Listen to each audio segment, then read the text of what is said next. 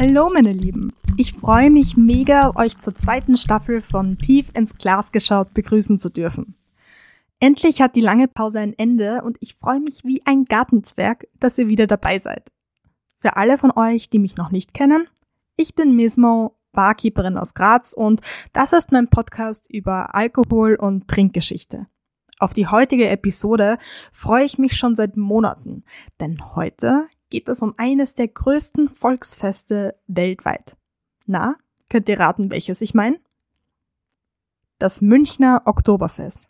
Viele von euch kennen es wahrscheinlich auch als Wiesen. Wann aber die Wiesen zum ersten Mal zustande gekommen ist und warum, ist für viele noch immer ein Geheimnis. Deswegen darf ich euch heute erzählen, was das Oktoberfestbier so besonders macht – warum man auf der Wiesen Vogelgezwitscher erlernen kann und warum Flöhe eines der Highlights am Festgelände sind. Darüber hinaus erfährt ihr auch, warum das Fest gar nicht im Oktober beginnt und was das alles eigentlich mit einer Hochzeit zu tun hat. Fangen wir erst einmal gemütlich an. Zunächst einmal, wie kann man sich so das Oktoberfest vorstellen?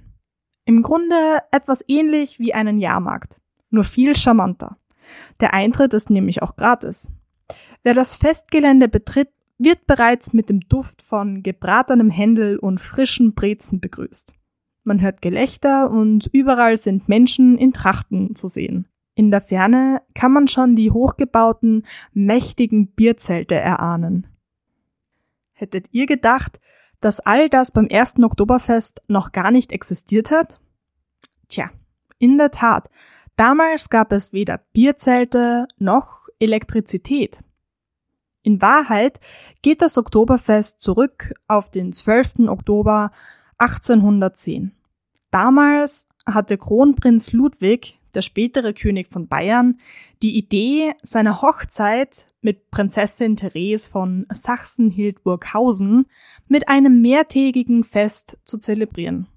Im Mittelpunkt der Feier stand damals aber übrigens nicht unbedingt die Hochzeit, sondern vielmehr ein Pferderennen. Die Feierlichkeiten fanden auf einer Wiese außerhalb der Münchner Stadtmauern statt.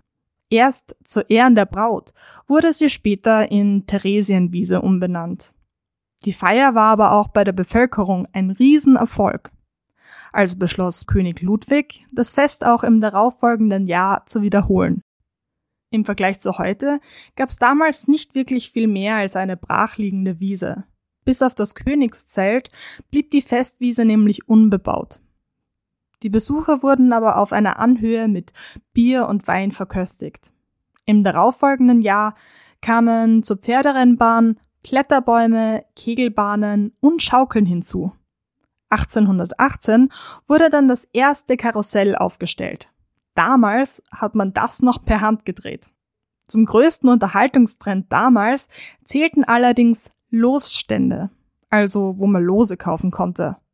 Mehrere Losstände zogen vor allem die ärmeren Stadtbewohner an, da es Porzellan, Silber und Schmuck zu gewinnen gab. Von da an fand das Fest, abgesehen von Kriegsjahren oder Pandemien, jedes Jahr statt das mit ein wenig Aufwand auch ordentlich verdient werden konnte, das dachte sich auch bald die Münchner Stadtverwaltung und damit übernahmen sie die Planung des Oktoberfests. Nun wurde das Fest mit jedem Jahr ausgefallener und man hielt nicht mehr nur das obligatorische Pferderennen ab. Immer mehr Attraktionen und Fahrgeschäfte bekamen Platz, um die Besucher zu unterhalten. Schließlich wurde das Ganze mit schauspielerischem Spektakel und kulinarischen Köstlichkeiten ergänzt. Ab wann gab's am Oktoberfest denn dann aber die berüchtigten Bierzelte? Das geschah erst im Jahr 1896, also sage und schreibe 86 Jahre nach dem ersten Fest. In der Wiesengeschichte war das einer der bedeutendsten Meilensteine. Das älteste Zelt wurde von der Familie Schottenhammel eröffnet und zählt auch heute noch zu einem der beliebtesten Einkehrorte auf der Wiesen. Mit der Errichtung des ersten Bierzelts wurde das Bier zum zentralen Element des Festes. Und das ist bis heute noch so. Die Bierzelte sind aber auch aus gutem Grund immer noch einer der Hauptanziehungspunkte der Festwiese. Im Inneren gibt es gute Gesellschaft, traditionell bayerische Speisen und authentische Blasmusik.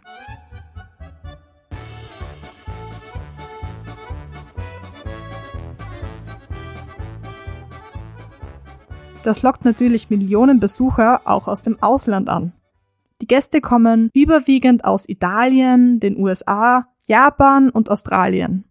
Trotzdem tragen auch sie oft traditionelle deutsche Trachten, auch wenn das nicht unbedingt Pflicht ist. Trachtenumzüge sind aber ebenso Teil des Festes. 1835 fand zum Beispiel der erste Trachtenumzug zu Ehren der Silberhochzeit des Königspaares statt also ihrem 25-jährigen Jubiläum.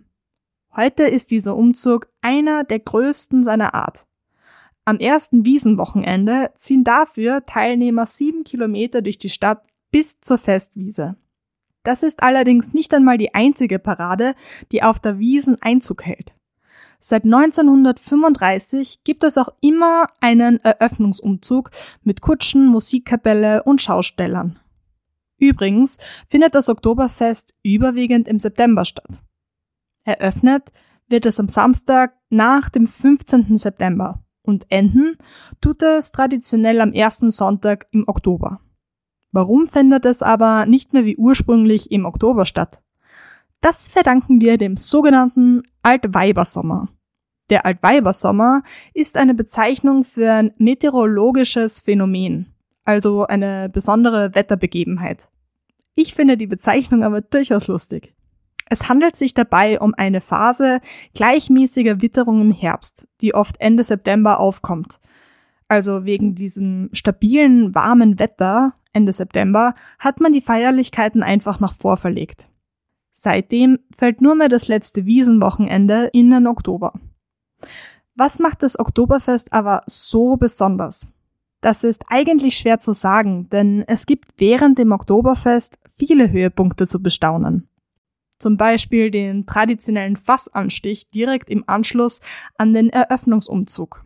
Auf die Idee, den Fassanstich als Eröffnungsritual zu inszenieren, kam man aber erst 1950. Seither wird der Ausschank jedes Oktoberfests auf diese Art und Weise eröffnet.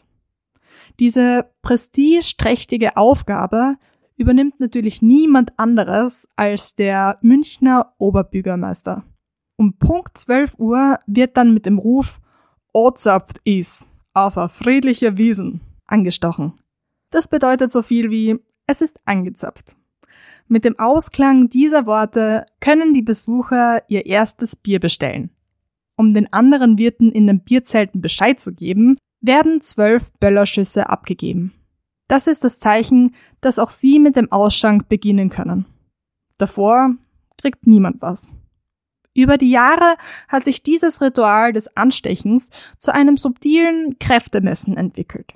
Zugegeben, man braucht ein bisschen Übung und zumindest Geschick, um den Schankhahn mit dem Holzschlägel in das Holzfass zu schlagen, aber nach ein paar Anläufen ist es den meisten Bürgermeistern gelungen. Die beste Leistung liegt bei zwei Schlägen. Teils waren aber auch schon bis zu 17 Schläge nötig. Was ist aber eigentlich aus dem einstigen Pferderennen geworden? Die hat man nach den Kriegsjahren ausgespart. Einzig zum 150. und zum 200. Jubiläum hat man nochmal welche abgehalten. Aber es gibt ein Andenken daran. Seit 2010 gibt's nämlich zusätzlich zur normalen Wiesen die sogenannte Eude Wiesen. Eine reicht den Münchnern wohl nicht. Aber Spaß. Am Südende des Geländes gibt's für die Eude Wiesen ein eigenes Areal, auf dem speziell auf die historische Entwicklung des Oktoberfests eingegangen wird. Die kann ich definitiv jeder geschichtsfanatischen Person empfehlen. So viel zur Historie. Wie sieht's denn jetzt aber mit den Trinkgewohnheiten aus? Wo wird am Oktoberfest getrunken? Und vor allem was? Wahrscheinlich könnt ihr es euch schon denken. Getrunken wird überwiegend in den berühmt-berüchtigten Bierzelten. Das größte Bierzelt ist die Hofbräu Festhalle mit rund 10.000 Plätzen. Insgesamt gibt es 38 größere und kleinere Festzelte zur Auswahl, plus drei, die speziell auf der Eudenwiesen zu finden sind. Auch wenn 10.000 Besucher pro Zelt viel klingen mag, kann es vorkommen, dass die Zelte wegen Überfüllung geschlossen werden müssen. Um dem entgegenzuwirken, hat die Stadt München auf ihrer Webseite ein Wiesenbarometer eingerichtet. Das soll die jeweilige Auslastung der Zelte vorhersagen. Wer also sicher gehen will, dass er oder sie einen Platz in ihrem Lieblingszelt bekommt, wer also sicher gehen, wer also sicher gehen will, dass er oder sie einen Platz in ihrem Lieblingszelt bekommt, dann zahlt sich eine kurze Google-Suche definitiv aus. Immerhin will man ja nicht vor verschlossenen Hallen stehen und auf das spezielle Oktoberfestbier verzichten, oder? All jene, die an Bier keine große Freude haben, ihr könnt beruhigt sein. Es gibt auch ein Weinzelt zum Ausweichen. Hier kann man sich zur Abwechslung auch an Champagner erfreuen, wer halt das Geld hat. Reden wir aber mal etwas mehr über das Bier an sich. Laut Betriebsvorschriften darf am Fest nur das Oktoberfestbier der Münchner Traditionsbrauereien ausgeschenkt werden. Dazu zählen Augustiner, Hackebschor, Hofbräu, Paulaner, Löwenbräu und Spaten. Sie sind gleichzeitig auch die größten Münchner Brauereien. Für gewöhnlich vertritt jedes Zelt am Festgelände eine eigene Brauerei. Die Rezepturen für die Biere dürften teilweise sogar noch aus dem 19. Jahrhundert stammen. Und jede Brauerei braut ihre eigene Sorte. Was genau macht das Bier aber am Oktoberfest so besonders? Glaubt mir, der Unterschied lässt sich schmecken. Zunächst einmal fällt das Festbier dadurch auf, dass es weniger kohlensäurehaltig ist. Dadurch ist es sehr süffig. Das kann einem echt zum Verhängnis werden, denn das Bier zeichnet sich auch durch einen höheren Alkoholgehalt aus. Es liegt zwischen 5,8 und 6,4 Prozent. Warum aber eigentlich? Man sollte meinen, die großen Krüge verleiten auch so schon genug dazu, über die Stränge zu schlagen. Warum bietet man dann auch noch extra starkes Bier an? Ob ihr es glaubt oder nicht, dahinter stecken nicht etwa schadenfrohe Festleiter. Der Grund für den höheren Alkoholgehalt geht nämlich auf das Mittelalter zurück. Damals war das Bierbrauen nur in den Monaten zwischen September und April erlaubt. Warum? Die Hitze des Sommers war problematisch. Einerseits konnte man das frisch gebraute Bier nicht gut kühlen. Wenn es zu warm wurde, kippte es und wurde ungenießbar. Gut, natürlich könnte man das Bier dann ja auch einfach in Bierkellern oder in Bergschächten lagern. Manche Brauereien haben das sogar gemacht, aber selbst wenn man damit das Bier retten konnte, gab es im Sommer immer noch ein anderes gravierendes Problem. In den Melzereien herrschte teilweise eine tropische Hitze. Das steigerte die Brandgefahr. Weil man die Brände in den Brauereien verhindern wollte, sprach man daher das allgemeine Brauverbot für den Sommer aus. Wie ihr euch aber denken könnt, wollten die Menschen im Sommer nicht auf ihr Bier verzichten. Was haben die Braumeister also gemacht? Sie produzierten ab März auf Vorrat. Um ein besonders haltbares Bier herzustellen, erhöhte man also den Alkoholgehalt und dadurch waren Bakterien einfach nicht in der Lage, sich zu vermehren. Für die Bierexperten unter euch muss ich auch noch den Stammwürzegehalt erwähnen. Der liegt beim Oktoberfestbier bei mindestens 13,5 Prozent. Wer jetzt bei dem Wort Stammwürze unwillkürlich die Augenbrauen zusammenzieht, hier eine kurze Erklärung. Als Stammwürze bezeichnet man alle Stoffe, die aus dem gerösteten Getreide gelöst werden, bevor die Gärung beginnt.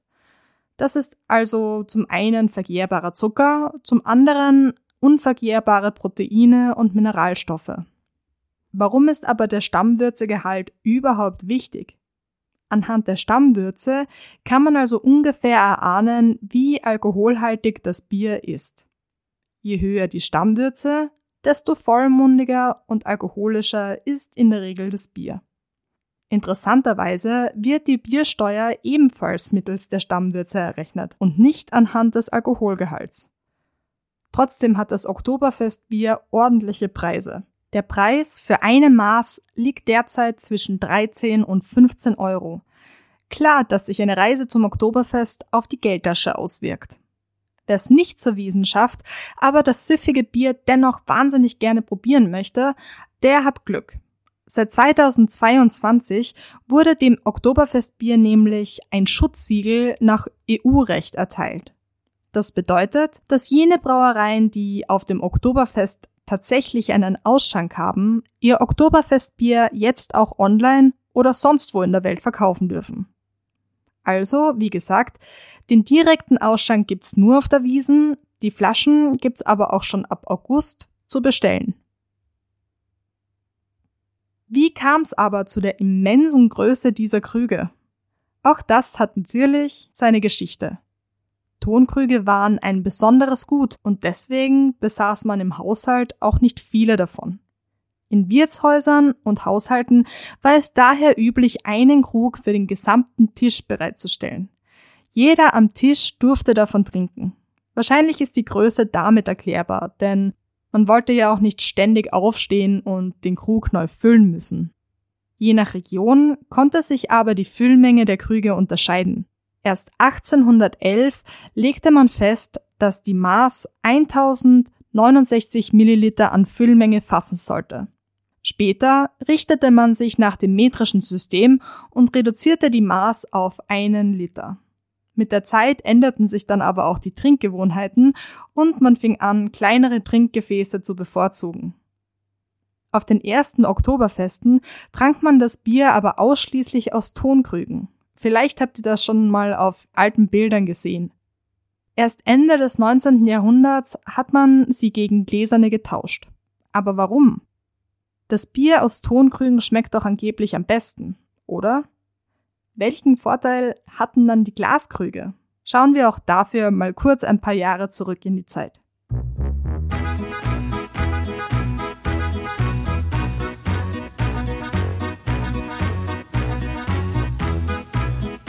Die ältesten gefundenen Tonkrüge waren nicht wasserdicht.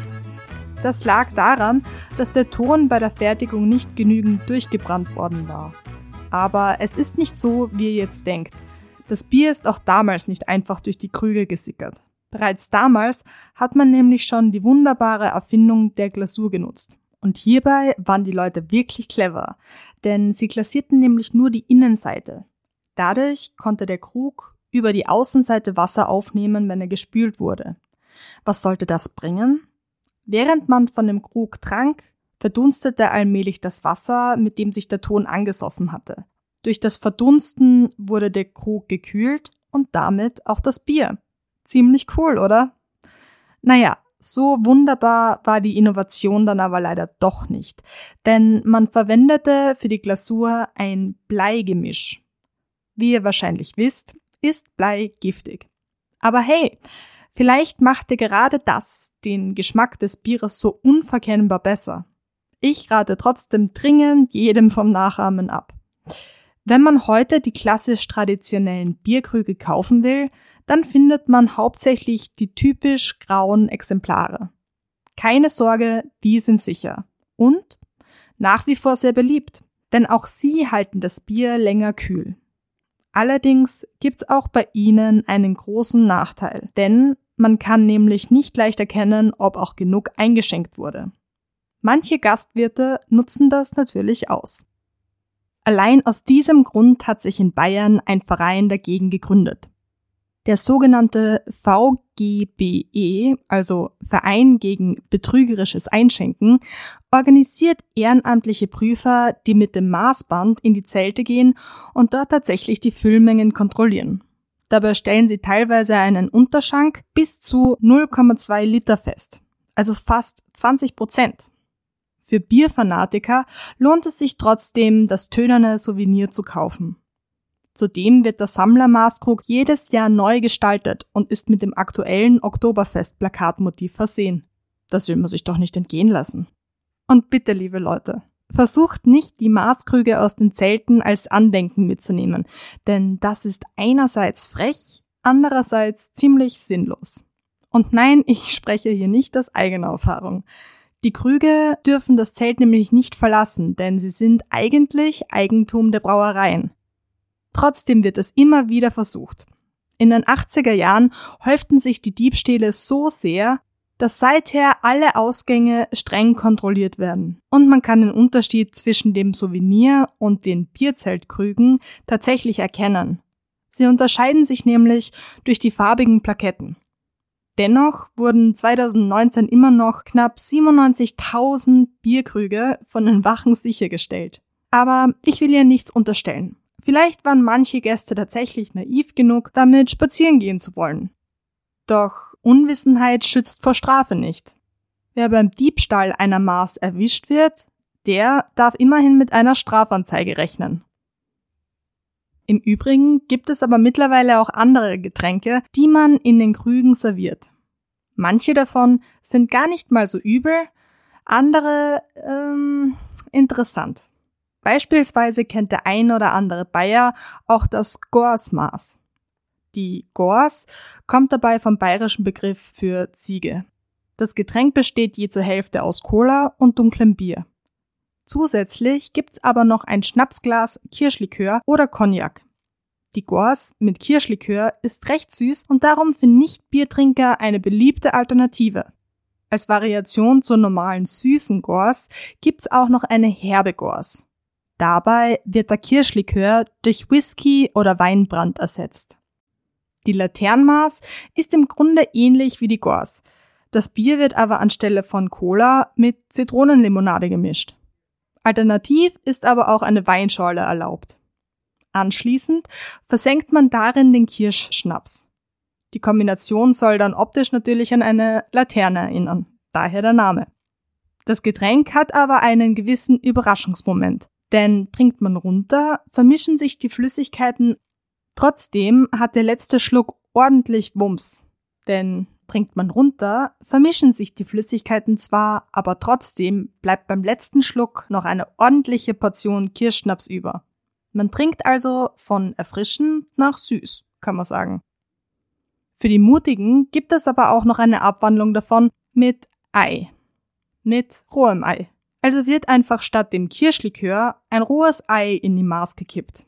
Wem das zu steil geht, der kann das Ei aber auch durch Eierlikör ersetzen. Das Getränk ist auch bei dem Trinkspiel Der Vorletzte zahlt beliebt. Dabei wird reihum aus der Gors getrunken und derjenige, der als Vorletzter aus der Maß trinkt, bevor sie leer ist, muss bezahlen. Die meiner Meinung nach außergewöhnlichste Kombination bekommt man beim Schneemaß. Der Name bezieht sich klar auf die Optik. Für das Getränkeexperiment wird zuerst ein Viertel Liter Kornbrand in einen Maßkrug geleert. Auf den folgen dann vier bis fünf Kugeln Vanilleeis. Aufgefüllt wird das Ganze mit Zitronenlimonade und anschließend umgerührt. Für den Anfang schadet es aber nicht, beim normalen Maß zu bleiben. Besonders beim Oktoberfest. Das reicht für gewöhnlich aus, um sich einen ordentlichen Damenspitz anzutrinken. Der Rekord im Maßtrinken hält im Übrigen ein Österreicher mit dem Spitznamen Wiesenschnurli. Als 30-Jähriger schaffte er 111 Maß in 16 Tagen. Das sind im Durchschnitt 7 Liter Bier pro Tag. Auch wenn er nicht mehr anstrebt, den Rekord zu brechen, kommt er jedes Jahr für die gesamte Zeit des Oktoberfests wieder. Und das bereits seit 40 Jahren. Mittlerweile, sagt der Rekordhalter, trinkt er nur noch zum Genuss und in guter Gesellschaft. Dazu gehört formgerechtes Anstoßen in jedem Fall dazu, denn das zählt zu den Manieren. Darum sollte man den Krug immer am Henkel halten. Das schützt davor, sich die Finger einzuklemmen. Nach dem Anstoßen ist es außerdem Brauch, den Krug kurz abzustellen, bevor man trinkt. Dafür gibt es einige unterschiedliche Erklärungen.